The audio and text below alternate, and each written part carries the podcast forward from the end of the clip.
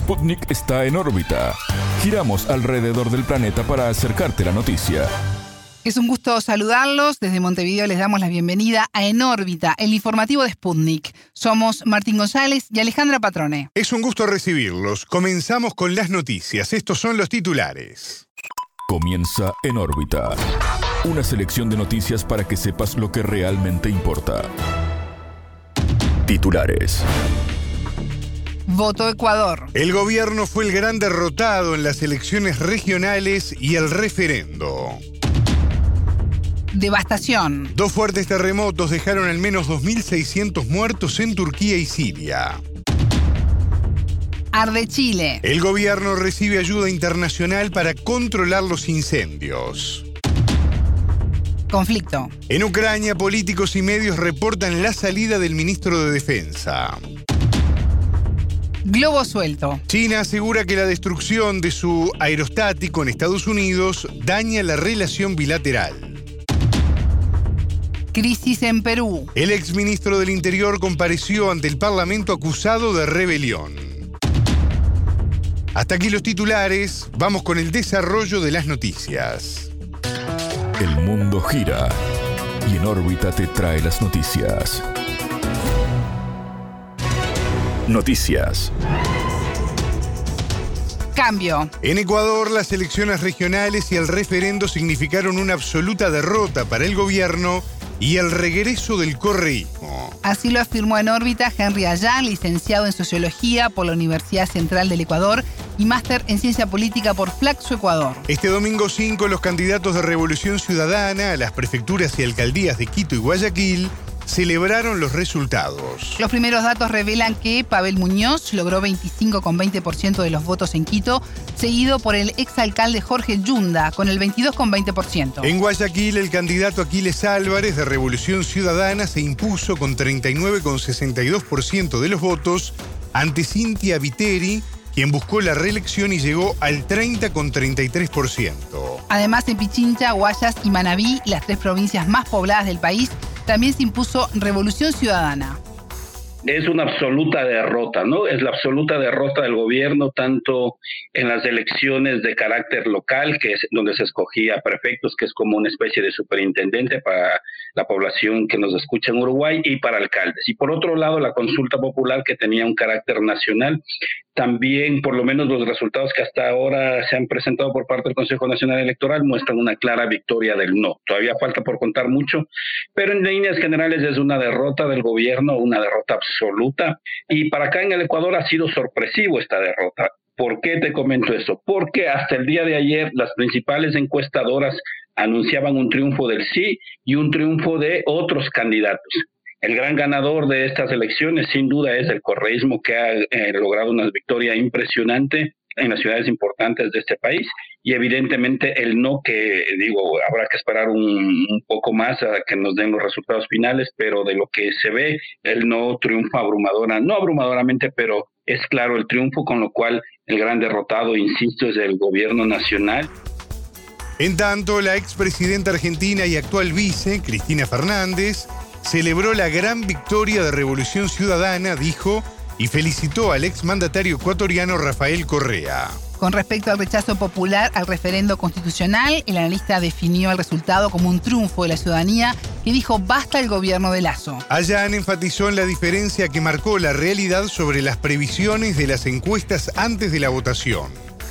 Básicamente es un triunfo de la ciudadanía. Ah, explico, el referéndum planteaba algunas preguntas, muchas de ellas de perogrullo, que no aportaban nada, muy poco o aportaban muy poco a la política pública, ¿no? Por ejemplo, si estás de acuerdo o no con la extradición, si estás de acuerdo en tener o no áreas protegidas, si estás de acuerdo o no en que el sistema judicial tenga independencia. Eran preguntas que por su obviedad daban para responder sí, pero digamos en el contexto del referéndum que además se llevó a cabo conjuntamente con las elecciones seccionales, era un claro mecanismo de evaluación de la política pública en general del gobierno y la gente rechazó. Esto es importante porque el no significa, como dije hace unos momentos, por lo menos un stop momentáneo de las políticas públicas neoliberales del gobierno y segundo, un no al intento de copar ya casi de manera absoluta los poderes del Estado. Una de las preguntas del referéndum hacía referencia a la posibilidad de eliminar el Consejo de Participación Ciudadana, que es uno de los organismos encargados de em, designar varias autoridades públicas, entre ellos Contralor, Superintendente de Banco, Superintendente de Compañías. Entonces, el no es un alto, por lo menos momentáneo, a las políticas neoliberales y de desmantelamiento del Estado. Según el entrevistado, si bien en su país las elecciones son obligatorias, que haya votado más del 80% es un dato significativo. El analista mostró su preocupación por el hecho de que, dentro del 20% de abstención, haya votantes amenazados por el crimen organizado. En Ecuador, las elecciones, la participación en elecciones no es voluntaria, es obligatoria, es decir, Aquí todos los ciudadanos estamos obligados a acudir a las urnas.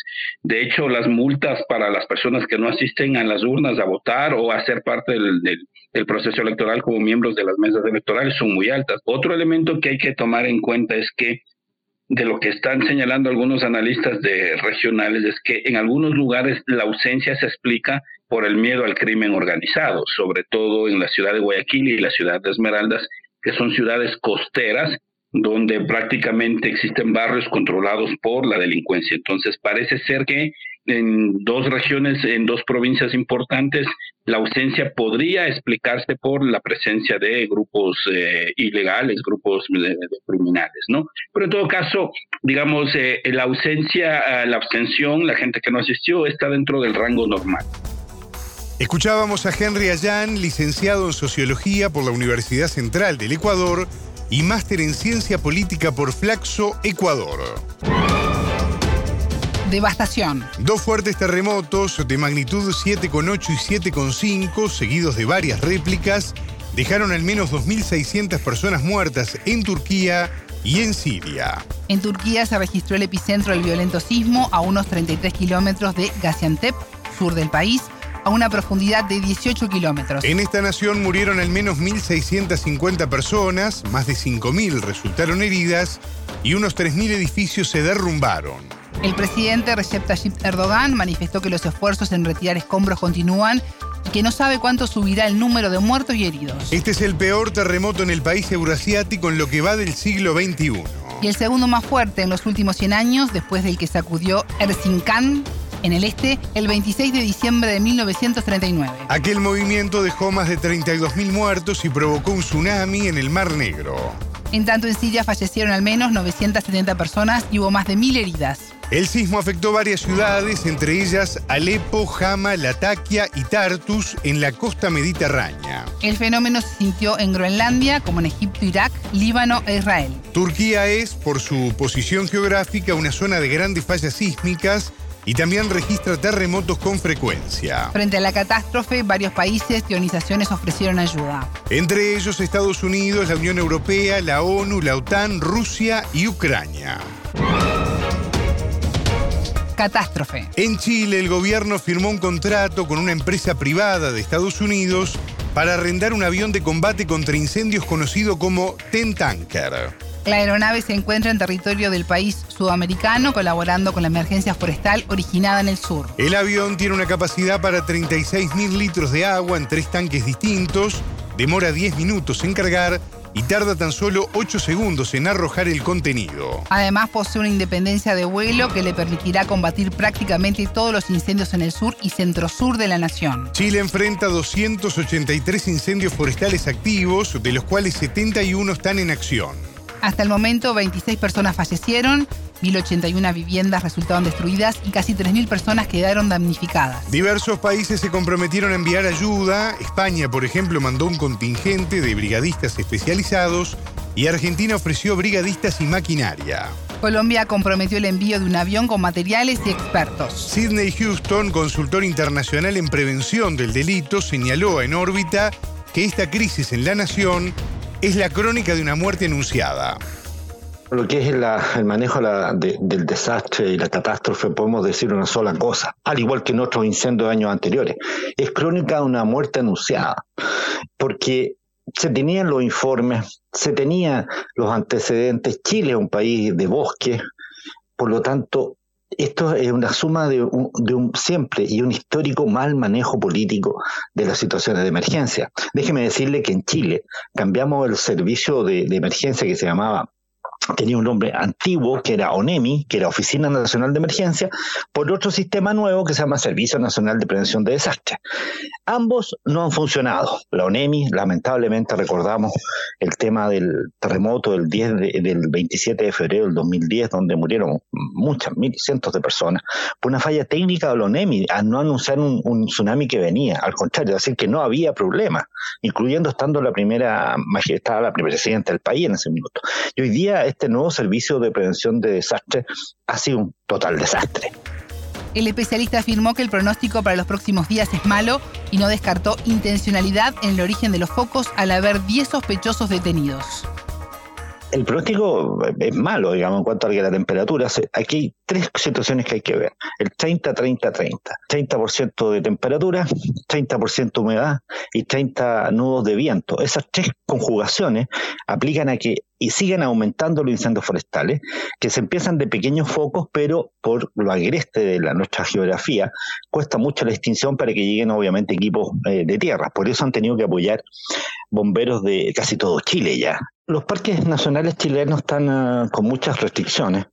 Eh, no olvidemos el incendio que tuvimos en el Parque Nacional Torres del Paine, en la Patagonia, allá en Punta Arena.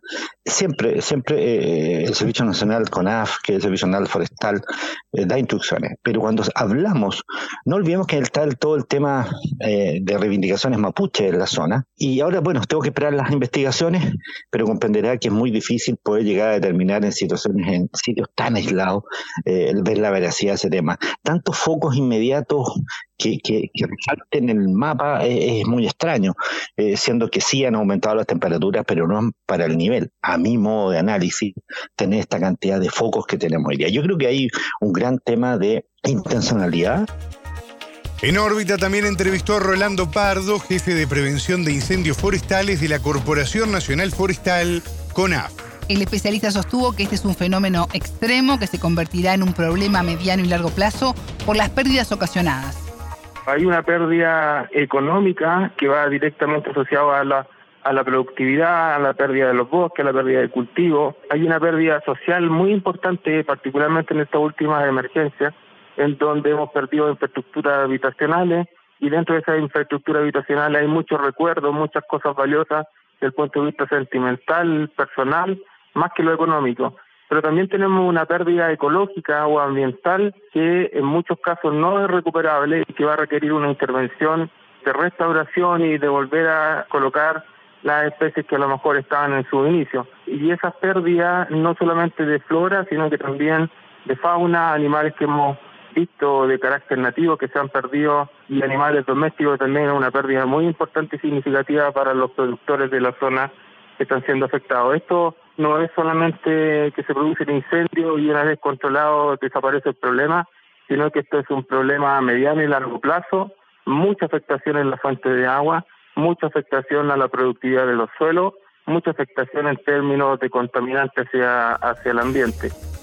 Escuchábamos a Sidney Houston, consultor internacional en prevención del delito, y a Rolando Pardo, jefe de prevención de incendios forestales de la Corporación Nacional Forestal. Dirección. En Ucrania se reporta la posible salida del ministro de Defensa Oleksiy Reznikov. El sustituto sería Kirill Budanov, jefe de la inteligencia militar, informaron políticos nacionales y medios de este país como occidentales. Sin embargo, ningún representante del gobierno de Volodymyr Zelensky confirmó o rechazó tal versión. El ejecutivo ucraniano se ha visto salpicado por acusaciones por corrupción de altos cargos. El escándalo afecta su interés en la solicitud de ingreso a la Unión Europea, presentada en junio de 2022, así como el rumbo del conflicto militar con Rusia. En tanto, el ex primer ministro israelí, Naftali Bennett, declaró que el presidente ruso, Vladimir Putin, le dio su palabra de que no mataría a Zelensky. Bennett medió entre Moscú y Kiev en las primeras semanas de la operación militar especial rusa en Ucrania, iniciada el 24 de febrero. En marzo, el dirigente israelí se reunió con el presidente ruso en Moscú. Por otra parte, la República Popular de Donetsk reportó la muerte de 4.433 civiles desde el inicio de la escalada el pasado 17 de febrero. Rusia asegura que su acción militar es para auxiliar a las repúblicas de Donetsk y de Lugansk ante el genocidio ejecutado por Kiev. Estas repúblicas se independizaron en Ucrania en mayo de 2014. Lo hicieron tras no reconocer a las nuevas autoridades fruto del golpe de Estado en febrero de ese mismo año. Donetsk y Lugansk, como las provincias de Gerson y Zaporizhia, se adhirieron a Rusia en septiembre pasado tras celebrar sendos referendos de autodeterminación.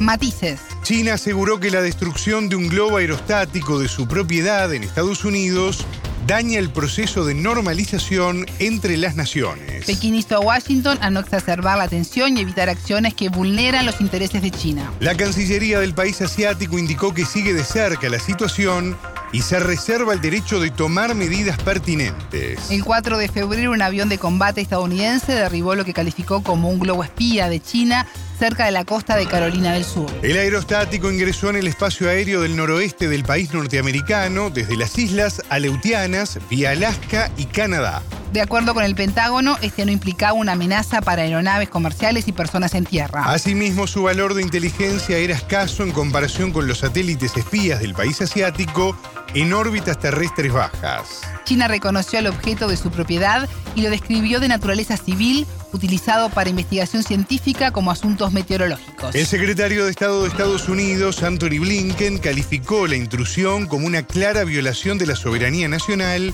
y de las leyes internacionales. Como respuesta, pospuso sin fecha su visita a Pekín, prevista inicialmente para los días 5 y 6 de febrero. Blinken iba a ser el primer miembro del gabinete del presidente estadounidense Joe Biden en funciones desde enero del 2021 en visita oficial al gigante asiático. En tanto, otro globo de similares características vuela por América Latina, siendo detectado en Costa Rica, Colombia y Venezuela. El Ministerio de Exteriores de China informó que el objeto se desvió por el mal tiempo.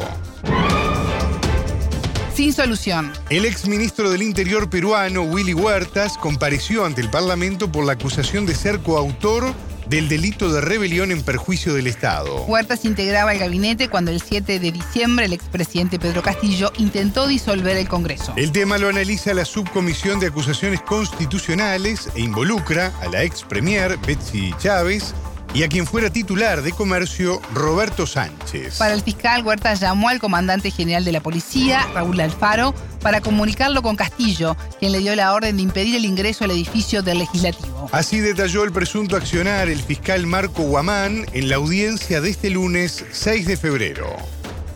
Entablada la conversación telefónica mencionada, el entonces mandatario, utilizando el teléfono del ahora investigado Puerto Olivas, habría señalado lo siguiente habría impartido la siguiente orden al comandante general de la Policía Nacional. General, cierre el Congreso, no permite el ingreso de ninguna persona y saque a los que están adentro.